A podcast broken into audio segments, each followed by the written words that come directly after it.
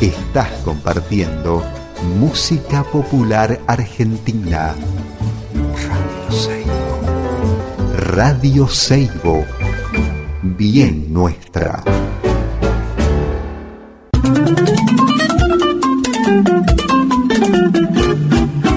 Andares por el mundo. Andares por el mundo. Andares por el mundo. Andares por el mundo. Andares por el mundo. Andares por el mundo. Ya.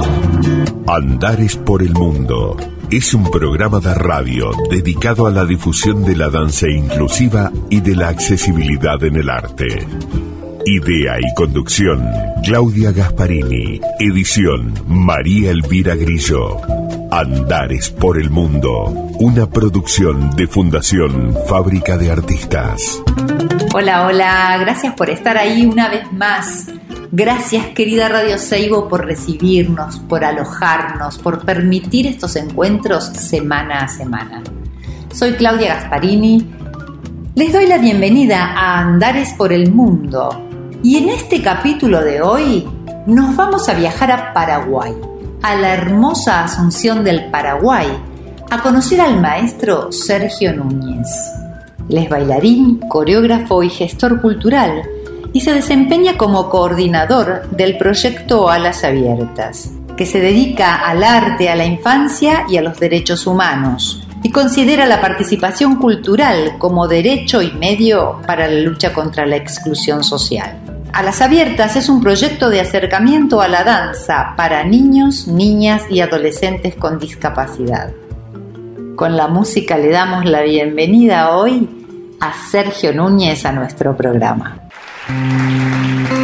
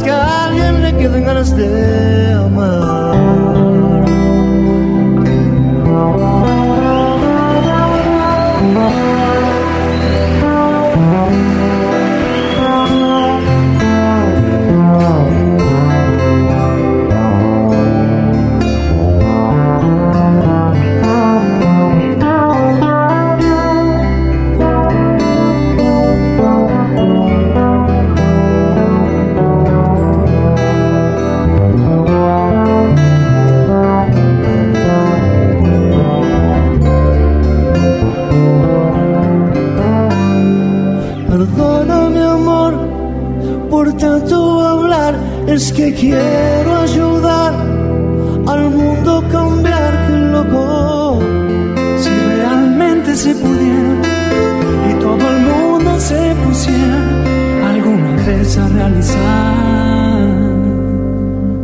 No ves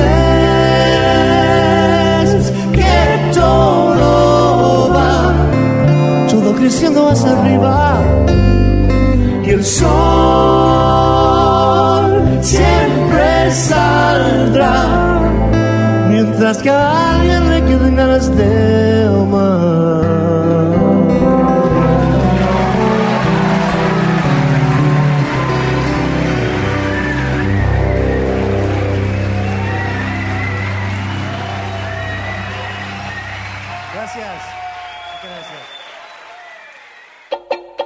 Bienvenido Sergio a Andares por el Mundo, este programa que trata de difundir lo que es la danza inclusiva y el arte accesible.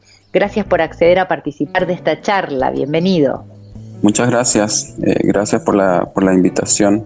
Es un placer, es un placer ir conociendo distintos lugares, distinta gente, distintos proyectos y sobre todo lo que más disfrutamos es conocer un poco de los lugares donde vive la gente que invitamos a charlar con nosotras.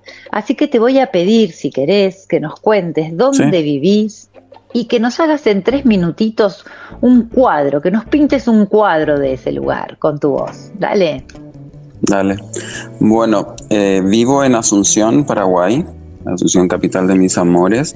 Eh, es una ciudad eh, bastante peculiar, eh, peculiar más que nada por el calor, hace muchísimo calor durante prácticamente todo el año, tenemos un invierno muy, muy pequeño, muy corto, es una ciudad con muchos árboles, con muchos naranjos en las calles, eh, muchos mangos en los patios, por eso de repente la gente se extraña mucho los, los extranjeros que ven que la ciudad cuando llegan no tiene mucha edificación. Eh, no, tiene muchos edificios, bueno, ahora sí se está construyendo mucho, muchos edificios, ¿no?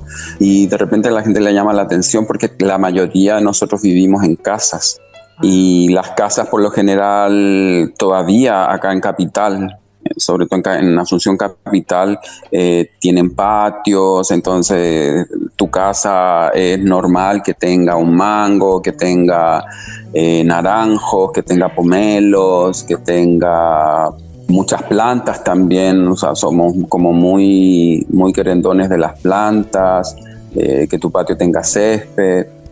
Eh, donde los perros, eh, tus animalitos puedan jugar. O sea, es como una ciudad bastante peculiar dentro de las ciudades latinoamericanas donde, donde vive la mayoría de, los otros compañeros. Sí, igual está también está ha cambiado mucho igual, o sea, el desarrollo inmobiliario últimamente está como cambiando muchísimo la fisonomía de, de la ciudad, pero yo al menos, yo igual, desde mi persona, vivo en una casa con patio, con mango, con, con pomelos, que dicho sea de paso, ayer eh, sacamos varios pomelos de, nuestro árbol, con mucho, muchas plantas, mucho verde. La verdad que si tendríamos que, así como definir en dos palabras, decir Asunción, Asunción es verde y azul. Verde por los árboles y azul por el cielo, porque tiene unos cielos pero maravillosos, muy celestes. Eso, eh, es una ciudad bastante tranquila dentro de todo, eh, igual muy cercana, yo vivo en el centro de la ciudad, entonces tengo como todo un poco cerca, ¿no? O sea, me, desplazo a mis trabajos eh, eh, relativamente caminando, a veces en bicicleta, uso mucho la bicicleta. Es como una ciudad que todavía se puede, se pueden usar los pies, dicho sea de paz.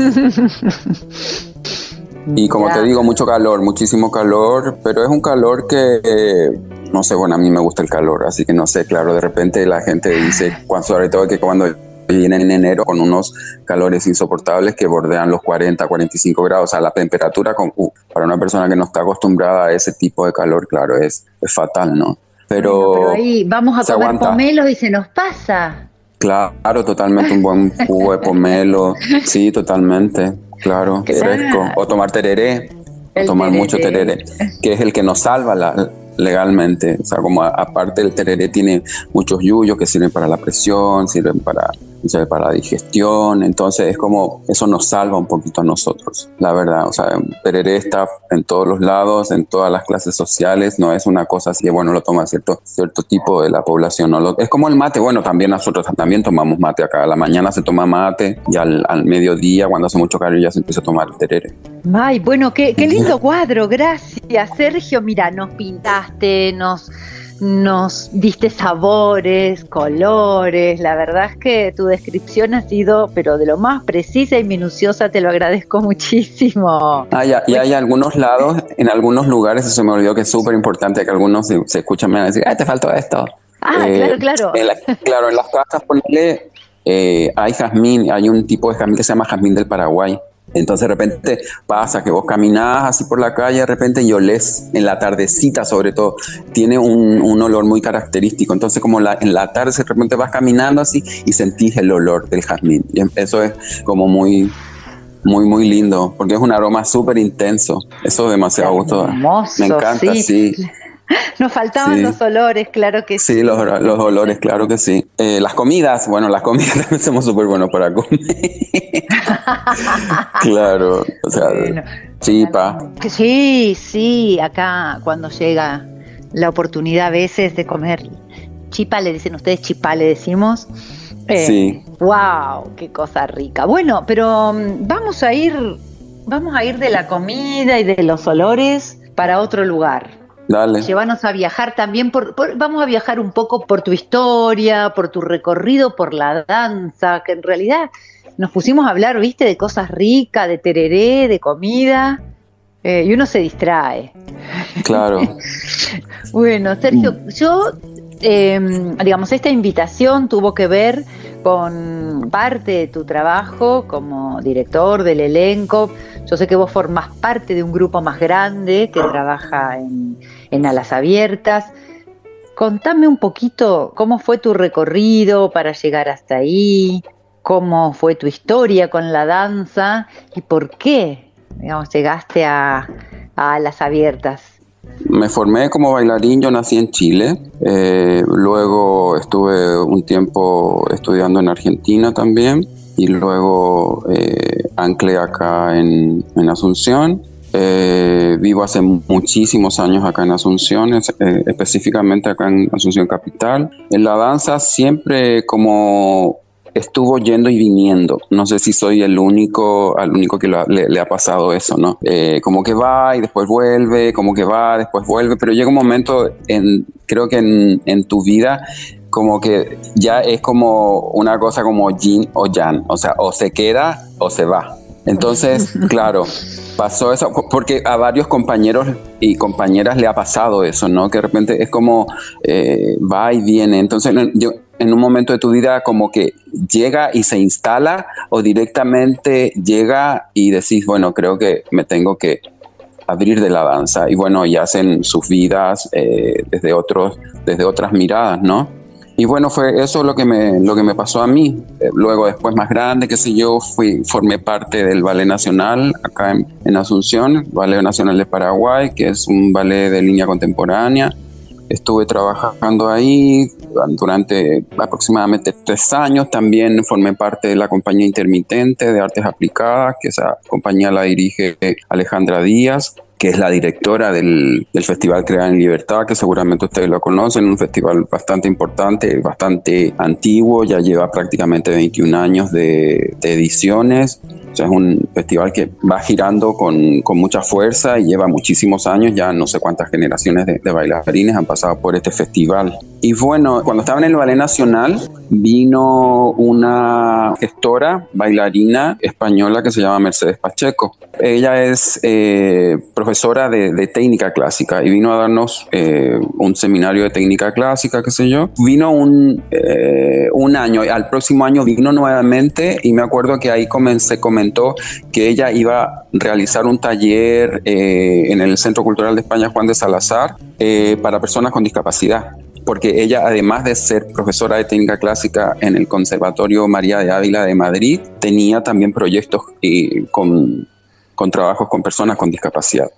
Entonces a mí me llamó la atención porque en Buenos Aires también había hecho algunas cositas allá también, pero con personas eh, más que nada con, con, problemas psiquiátricos, qué sé yo. Entonces a mí me interesó, la verdad que siempre como me interesó mucho ese, ese lado, ¿no? Y me invitó a participar, me invitó a participar del, del taller. Yo iba con mi cabeza como invitado, como uno más del grupo, ¿no? O sea, como, eh, como tallerista más que nada no como dando el taller. Y ella era la, experta, qué sé yo, ella daba, daba el taller. Entonces yo era un mero alumno. Y me acuerdo que en un momento de la clase del taller con los chicos me dice, bueno, eh, ¿tienes algo para, para dar la clase? Y yo así como súper sorprendido, igual era como un, como un mundo nuevo que se me abría. Y dije, no, no, o sea, no sé. No, me dice, ya, metele. ¿Me entiendes? Y, empecé a trabajar y empezamos ahí, al otro día también daba clases y terminamos el, el seminario que duró una semana y yo ahí ya reprofe, o sea, ya ahí así al lado de la, de la disertante, ¿me entiendes? Y fue aparte como eran varios eh, chicos de, diferentes instituciones, eh, lo interesante era que los padres, los apoderados, los acompañantes, los profesores de la institución estaban en el auditorio del Juan de Salazar, estaban presentes, estaban mirando el trabajo que se hacía durante toda la semana. O sea, no es que estaban afuera y nosotros nos internábamos con los chicos adentro y bueno, y los padres y los acompañantes jamás eh, sabían lo que hacíamos adentro con los, con los nenes. ¿Se entiende? Entonces estaban como, habían como visto todo el proceso durante una semana. Y bueno, terminó ese día viernes, entregamos los certificados a los chicos, eh, aplausos, la, la, la, la, la, y qué sé yo. Y de repente vienen los, los profesores, los padres sobre, sobre todo y nos dicen, eh, qué lindo trabajo, qué lindo sería que esto se pudiera regularizar en los centros educativos o en las instituciones donde trabajamos. Nosotros nos miramos así con Mercedes como muy sorprendidos porque era como un taller y punto. O sea, empezaba el lunes y terminaba el viernes y ya. Y nos quedamos así como, wow, o sea, qué bueno. Y si vemos algo, qué sé yo, hablamos con Mercedes, Mercedes viajó a Madrid, se fue porque ella vivía allá, qué sé yo. mira, me dijo, veamos qué posibilidades tenemos de armar un proyecto, de ver la posibilidad de, que esto se regularice y metámosle perfecto, buscamos, se buscó eh, financiación, acá no pasó nada y en un momento ella, me acuerdo que me llamó por teléfono y me dijo, conseguí financiación para esto, lo podemos armar, pero no le cuentes a nadie, yo voy, ponerle en, en, agosto del próximo año, ella venía y vamos a dar el, el ok, la buena nueva a la gente. Hicimos, se hizo el mismo taller del año anterior, el mismito. Se invitó a otras instituciones, al Juan de Salazar, exactamente la misma metodología.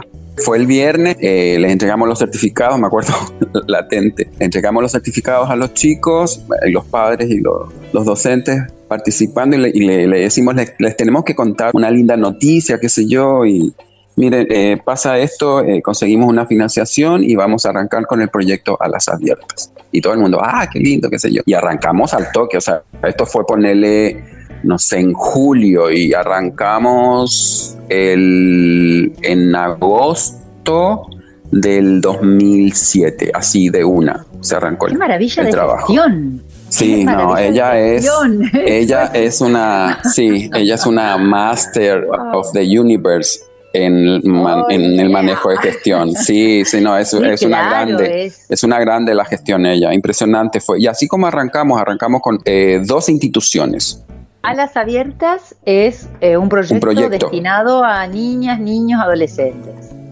Sí, es, una, es un acercamiento a la danza para los chicos y jóvenes con discapacidad. Y así empezamos el 2000.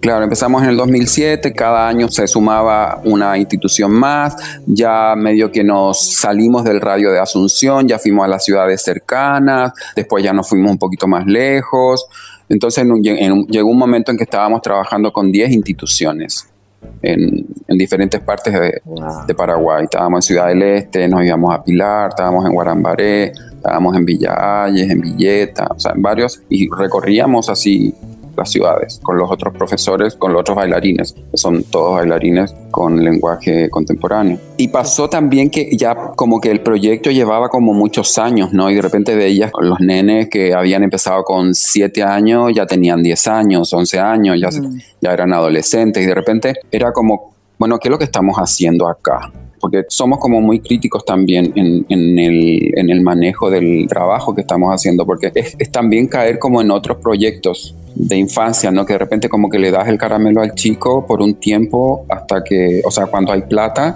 para el proyecto, para que se mueva el proyecto y se acabó la plata y buenas noches los pastores, o sea, nos tenemos que ir porque nosotros no podemos seguir trabajando así de forma gratis. Bueno, sí, tenemos que vivir y todo el cuento, pero como somos artistas todos ahí del grupo, entonces medios locos, somos un poquito todos. Entonces pensamos, bueno, ¿qué estamos haciendo? O sea, si hay chicos que llevan 3, 4 años tomando la clase eh, cada semana, tenemos que ver algo, ¿qué hacemos? Entonces ahí me acuerdo yo en voz alta dije, hay que armar un elenco, una compañía. Pero ¿cómo vamos a armar una, una compañía? No sé qué, o sea, ¿cómo vamos a ser tan locos? ¿Qué sé yo? Y bueno, veamos, o sea, cómo lo hacemos, hablemos con los profesores de las instituciones, qué chico podría trasladarse a Asunción los días sábados a la tarde a trabajar con nosotros de manera más profesional. O sea, te estoy hablando de chicos con discapacidad, con algún tipo de discapacidad. O sea, que los chicos se tomaran un bondi, vinieran solos, acompañados. O sea, es toda una logística. Una logística tal cual. Enorme y una responsabilidad enorme también para todos. Entonces, hablamos con los referentes, con los directores. Igual, la invitación, ponerle, se hizo a todas las instituciones. Quedaba mal, o sea, invitarles, ponerle a los chicos de acá del radio de Asunción y ciudades cercanas a Asunción y no invitarles a los chicos de, Pilar, que es más lejos, o de Ciudad del Este. O sea, es decir, bueno, les invitan a ellos y a nosotros no nos invitan o sea, se hizo la invitación también, claro, era muy complicado obviamente que viniera un chico que se tomara un bus durante siete horas y llegara a Asunción a tomar la clase, o sea, era muy complicado, pero la invitación se tenía que hacer a todas las instituciones. Bueno, y ahí comenzamos a trabajar el elenco con varios chicos de varias instituciones de acá de Asunción y del Gran Asunción. Y ahí que ya venían, claro, ya venían, participando de las actividades. Exactamente, del proyecto. Ya, ya conocían un poco cómo era el manejo de nosotros, eh, cómo era también la disciplina de la danza, porque también eso caló como muy hondo en, en, todos los chicos. Eh, la disciplina, eh, el estar a la hora señalada a la clase, eh, el trabajar el cuerpo, el conocer el cuerpo, saber lo que uno puede lograr, no solamente que también pasó muchas veces, ¿no? Que eh, en, la población con chicos con algún tipo de discapacidad física, usuarios en silla de ruedas, me acuerdo que un, padre me dijo, porque igual los padres desconfían, o sea, trabajar con infancia igual a, los padres les, genera un poco de desconfianza, ¿no? Hay cada loco por ahí rondando. Me acuerdo que un padre me dijo, pero mi hijo no, no sabe bailar, o sea, o sea, mi hijo no va a bailar. O sea, ¿qué es lo que estás haciendo? ¿Me entiendes? O sea, me estás como me está como mintiendo, o sea, fue como así, bien directo, que le encuentro razón. ¿Me entendés? O sea, ¿qué es lo que si mi hijo no sabe bailar? No puede bailar. Eso me dijo, mi hijo no puede bailar y no va a bailar. Bueno, le dije, mira, prueba un rato, prueba una clase, a ver si le gusta, qué sé yo, y, vemos. O sea, no. Además que me dijo, y más encima hay que pagar. No, no hay que pagar, le dije, la clase es gratis. O sea, la, clase es gratis. Y me acuerdo que el, nene participó y le gustó y, y le metió. Claro, esto fue el 2007 me acuerdo. Y en el 2008 nosotros hicimos nuestro primer espectáculo en un centro cultural, en el, Centro Cultural de España, Juan de Salazar, qué sé yo, que ahí fue otro motivante más para los chicos, o sea, chicos que nunca se habían subido a un escenario, que nunca habían realizado un espectáculo con público que los aplaudiera, con luces, o sea, estar en un ensayo general, o sea, sentir todo ese, esa vorágine que tiene un espectáculo, ¿no? O sea, porque nosotros así súper convencidos y que también era nuestra, nuestra meta, ¿no? Mostrar un espectáculo de danza, no eh, mostrar un espectáculo de danza con chicos con discapacidad. O sea, que la gente fuera a ver un espectáculo de danza. Sí, habían chicos con discapacidad, la mayoría, pero que la gente no se pusiera como ese, ese rótulo, no pusiera ya ese rótulo, sino que la gente se sentara a mirar un espectáculo con una buena iluminación, con un buen trabajo a nivel coreográfico, con una buena música. Y también es como dignificar un poquito los, los derechos culturales de las personas con discapacidad, ¿no? Y acceder también a los espacios culturales porque también acá pasa eso, ¿no? Que las personas con discapacidad de repente como que no tienen el acceso a los circuitos culturales o artísticos. Sí, eso pasa casi en todos lados. Sí, pasa todo, en, en, todos lados. Bueno que, muy bueno que aprovechen y tomen esos espacios.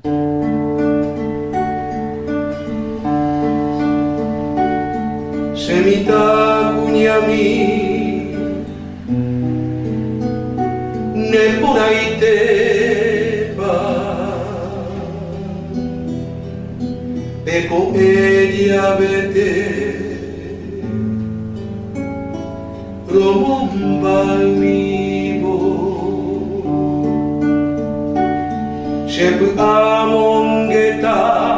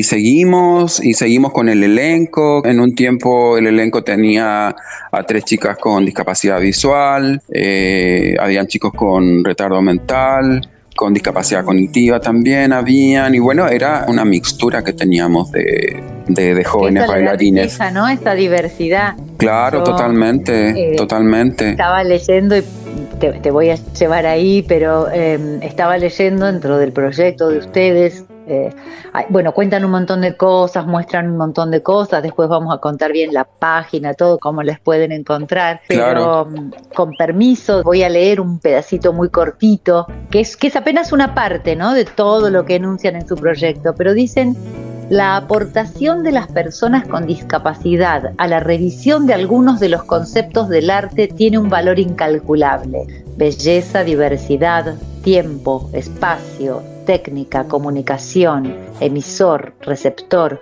son elementos que participan en el hecho creativo. Valores éticos y estéticos que el arte y los artistas han de revisar constantemente. Y, me pareció así que los necesitaba rescatar ese, ese texto y traerlo a esta charla contigo Eh, y ahora acabas de decir esto también, ¿no? O sea, la diversidad en el escenario, en las clases, en los talleres, es lo que realmente le da, y lo repetimos siempre, ¿no? Le da riqueza a lo que hacemos, le da riqueza a todo el intercambio humano. Y me parece súper importante que ustedes lo piensen también desde ese lugar, ¿no? No siempre es eh, la persona con discapacidad quien se beneficia, que también puede ser, de lo que le aporta el mundo convencional, sino que este mundo convencional y, normativo se beneficia eh, cuando deja entrar a la discapacidad. Totalmente así y a todos los colectivos que de repente sufren algún tipo de, exclusión, ¿no? O sea, no, no hablamos solamente de, de, la discapacidad, ¿no? O sea, tenés un, una enorme cantidad de colectivos de personas que siguen siendo excluidos de esta, de, esta sociedad. ¿no? Mm. Bueno, acá en, nuestra América, personas racializadas, eh, diversidades sexuales, es digamos, tenemos que juntarnos. Claro, los migrantes ahora que se han sumado, que están siendo excluyendo, pero de una forma atroz en muchísimos países, ¿no? O sea, inmigrantes más encima latinoamericanos, lo que ha pasado en Chile, mm. lo que de repente pasa en Argentina también, ¿no? En Brasil, en, en, el norte, o sea, esa cosa de que es atroz, o sea, somos, valga la redundancia, somos hermanos, o sea, vivimos en un mismo continente, creo que nos tenemos que apañar, nos tenemos que cuidar, nos tenemos que proteger. Yo a veces escucho, veo las noticias y me parece tremendo lo que, lo, que está pasando, con gente que además encima habla nuestra propia lengua. No, eh, se viene una cosa bastante bastante complicada y bastante triste para nuestra América, creo. Sí, es, espero equivocarme. Espero equivocarme. No, bueno, pero en este momento está haciendo algo, la verdad, triste y complejo, como decís. Y a veces uno, uno siente que, bueno, que lo que puede hacer es poco, pero creo que plantearnos, crear pequeños universos donde la convivencia, donde las diversidades podamos cuidarnos entre nosotras, compartir un espacio, crear en ese espacio, eh, puede, habrá quien le parezca mucho, quien le parezca poco, pero me parece que es el aporte que podemos hacer, ¿no? Para, para mejorar el mundo. Claro, totalmente. este pequeño espacio del elenco, de la clase, de lo que estoy haciendo, tiene otras reglas que no es las reglas eh, salvajes de la afuera. Y bueno, ojalá un día estas reglas de este lugar pequeñito se vayan ampliando y, podamos vivir, así siempre, compartiendo, claro, exactamente. Eh, apoyándonos. Totalmente. Ese es como nuestro norte también, ¿no? y de seguir cambiando un poquito las estructuras a veces de, la, de, de, las cabezas de la gente, de las cabezas de las propias organizaciones, de las instituciones. Soy como esperanzador, igual han habido cambios. Fue el caso de, eh, como nosotros el elenco no tiene un espacio físico, entonces siempre como que, bueno, eso es normal en cualquier compañía, ¿no? Deambulando, buscando espacios, haciendo eh, redes de, cooperación con otras instituciones. Y bueno, me acuerdo que fue el caso del Instituto Superior de Bellas Artes. En un momento nosotros nos quedamos sin espacio y yo fui a hablar con la directora académica, que es Gloria Oviedo. Hablé con ella, le expliqué, mira, le dije, yo necesito un espacio para trabajar con las chicas. O sea, puso una cara así como, esta me va a decir que no. Mira, me dijo, qué bueno que viniste. O sea, yo te puedo ofrecer este día, Sergio. ¿Te parece bien este día? Perfecto vi el cambio ahí. Noté porque si yo hubiese venido con una propuesta, ponele, hace 10 años atrás, te aseguro que me hubiesen dicho que no. Claro. No, sí, sí, todo este trabajo no ha sido en vano. Totalmente. Y ahí como que me dio, me dio como un aire de, esperanza. Eh, no todo está perdido. Porque no es que ella llamó por teléfono a su superior y su superior le llamó a su superior y el superior le llamó no sé quién y así y, te, y venite eh, la próxima semana a ver si te tenemos una respuesta. ella me dijo, sí, claro, de inmediato. No es que titubeó o eh, te llamo mañana, no, ahí, sobre el pucho. y claro, eso es un cambio, es un cambio de cabeza, pues, es un cambio que hay. Sí, sí. Y también yo creo que tiene que ver el trabajo de repente que venís haciendo vos, ¿no? O sea, en lo que justo el otro día estábamos hablando sobre el reconocimiento, que a mucha gente le, le empieza a picar la, la, cabeza, no sé, los brazos, las piernas cuando dicen reconocimiento. Es un, es un tema así bastante eh, complicado para algunas personas, el reconocimiento. Y de repente ves, bueno, vale la pena, o sea, estamos haciendo un buen trabajo. O sea, es que también había gente que me, me decía, pero es lógico que te van a dar ese paso, Sergio. O sea, vienen trabajando hace tanto tiempo, ya el trabajo es conocido, se van abriendo puertas, obviamente que tienen, o sea, te lo tienen que dar, punto, chao. Claro, pero bueno, es, es como decís vos, no es algo que sucede de un día Habitual, para otro ni porque totalmente, tiene que ver totalmente. con este trabajo, con este salir, con, darse la visibilización. Exactamente. También si hubiéramos trabajado, ¿no? Eh, los grupos que estamos trabajando, trabajáramos siempre hacia adentro, siempre dentro de las organizaciones, no saliéramos a hacer intervenciones en el espacio público, si no reclamáramos por espacios en los escenarios, no pasaría, digamos, esa visibilidad no, vuelve necesaria. Exactamente. Tengo inquietud, Sergio.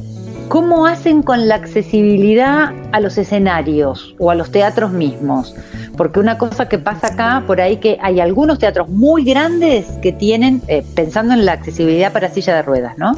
Que tienen eh, la posibilidad de que una persona usuaria de silla de ruedas entre como espectadora, pero no así como artista al escenario. Bueno, te pongo el caso así eh, más cercano eh, el Centro Cultural de España Juan de Salazar, nosotros el proyecto eh, realizábamos los espectáculos anuales. Entonces nuestro pedido fue tener una rampa de acceso. Ponerle el primer acceso al, centro cultural por donde entran los artistas, que sé yo, tiene como una rampa. Entonces se puede acceder fácilmente eh, en silla de rueda hasta el patio del, Juan de Salazar. Lo diferente que tiene el Salazar es que tiene el escenario, en fondo tiene un portón enorme y eso se abre y da un, da un patio. Entonces lo que hizo el Juan de Salazar fue poner una rampa de acceso. Entonces los chicos entran directamente, pasan por el patio y entran directamente por la rampa al escenario. ¿Se entiende? Bien, sí, sí, sí, sí, por eso. Bueno, ah, implicó también toda una movilización del propio espacio, ¿no? Claro, porque eran, o sea, eran, no sé, como 20 chicos en sillas de rueda. Claro, la, la, institución tuvo, eh, que, modificarse. Claro, incluso años más tarde en el, en el propio centro cultural hay un, hay un baño para personas con discapacidad. También se, se elaboró un baño. Entonces, van, los,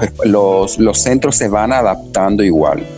Eso es, eso también va, es, bastante, eh, se valora muchísimo, como hay otros lugares, otros espacios que no, no, no, tienen un, acceso para las personas con, discapacidad física. Eso es ir trabajando, ir insistiendo en que estén las condiciones, claro, estén las condiciones dadas totalmente. Sí. No, te, lo, te lo pregunto porque también son cosas que en las diferentes charlas, sobre todo con los compañeros, compañeras de acá de Latinoamérica, son cuestiones puntuales que se repiten sistemáticamente. Entonces también eh, me parece que es interesante conversarlo, que se sepa, digamos, que no es algo que le pasa a Sergio en Asunción, Alejandro Neuquén, no, que es algo que nos pasa a todas las personas que hacemos este trabajo todo el tiempo y bueno, que también cada uno creativamente o insistiendo o de la forma que sea lo va tratando de resolver, ¿no? Pero es una realidad común. Claro, igual también como, como propios latinoamericanos, latinoamericanos como el que le damos la vuelta de rosca a todas las cosas, ¿no?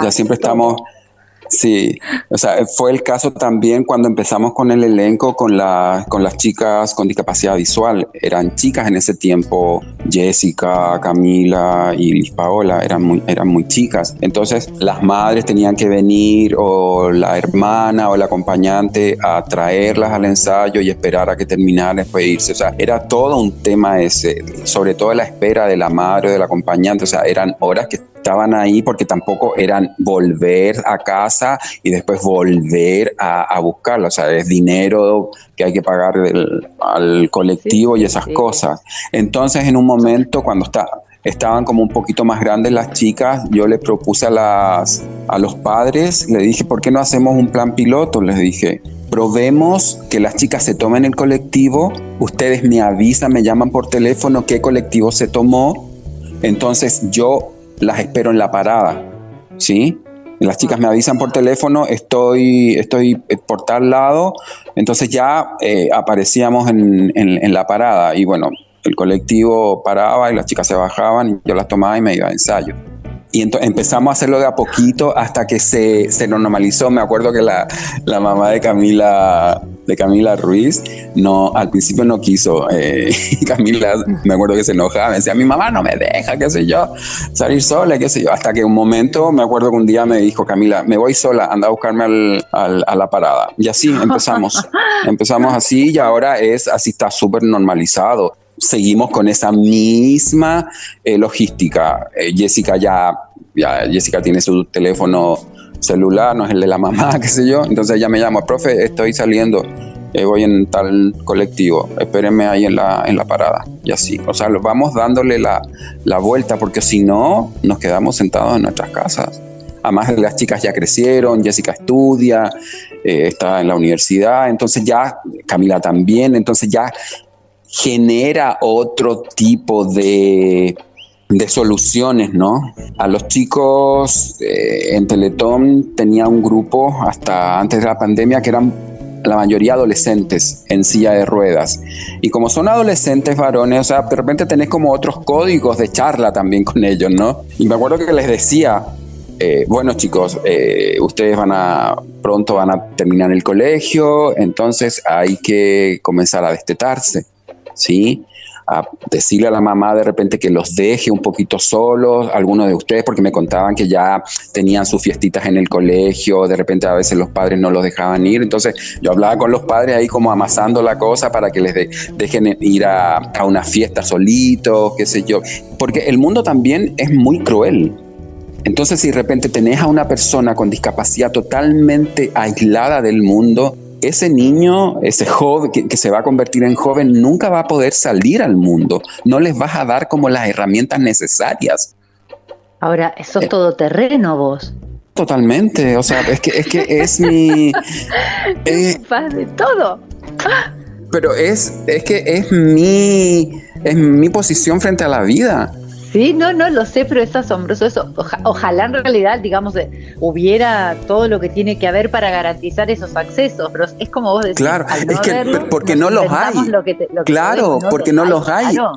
pero claro, exactamente, y pasa con muchos chicos, con muchas familias con discapacidad, que claro, el niño, el que se te convierte en joven y de repente el terror de los padres a que le pase algo, al chico lo dejan en la casa, el chico no termina el colegio o termina el colegio y ya se queda en la casa para siempre.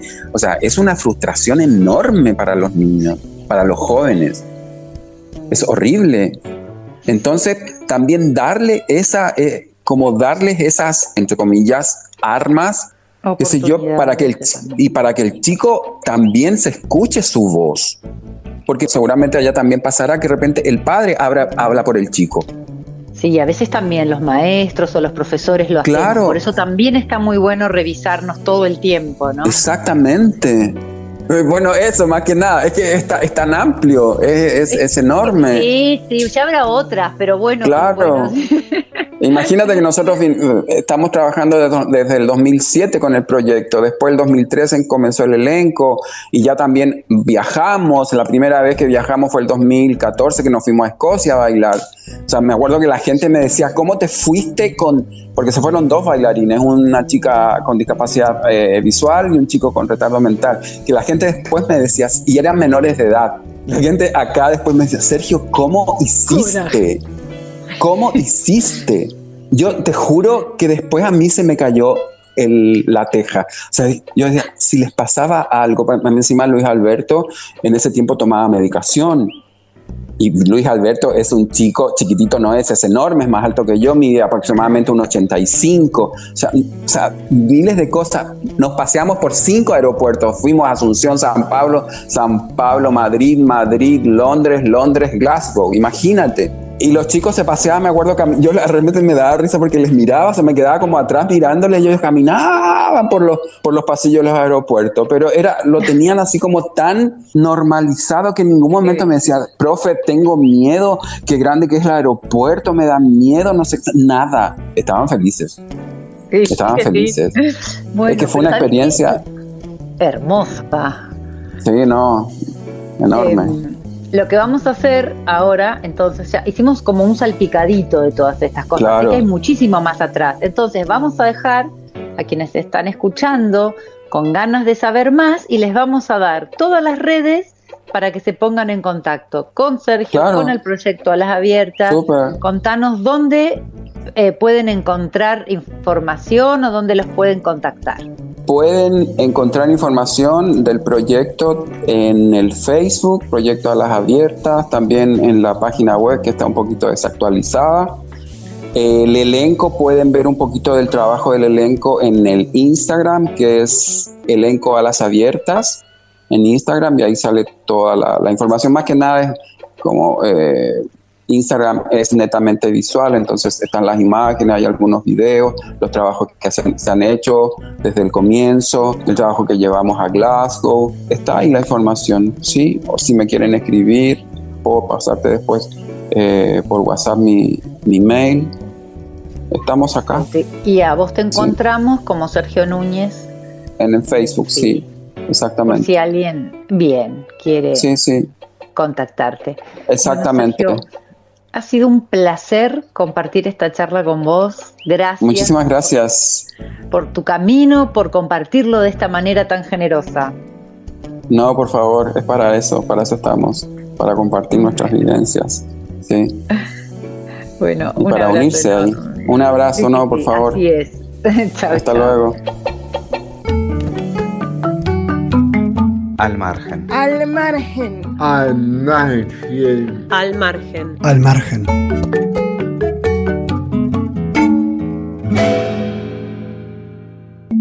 Huellas que escriben, una antología poética de crearte. Nosotros no. Nosotros no somos iguales.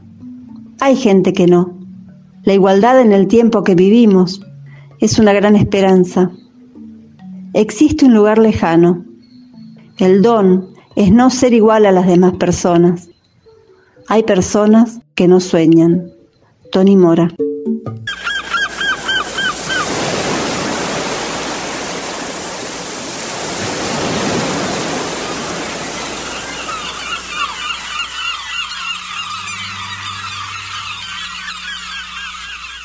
Cómo te extraño, mi amor, ¿por qué será? Falta todo en la vida si no estabas. Cómo te extraño, mi amor, ¿qué puedo hacer? Te extraño tanto que voy a enloquecer.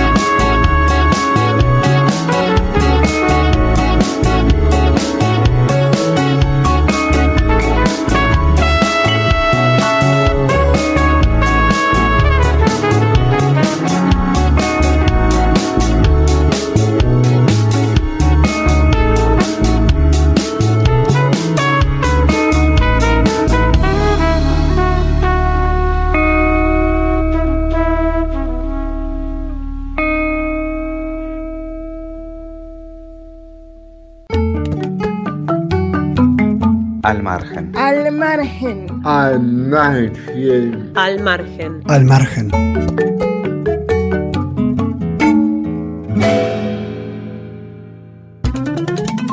Nos vamos despidiendo de la fragante tierra paraguaya mientras les cuento la música que nos acompañó durante el programa. El tiempo es veloz, por Pedro Aznar y David Lebón. Escuchamos también Canción para Verónica, cantada por Ricardo Flecha, y en la sección al margen, la voz es de Diana Martínez y el cierre musical, el tema Cómo te extraño mi amor en la versión de Café Tacuba. Así nos despedimos, gracias por estar ahí, gracias por acompañarnos, hasta el próximo programa de Andares por el Mundo. Así pasó Andares por el Mundo por Radio Seibo, una producción de Fundación Fábrica de Artistas. Hasta el próximo encuentro.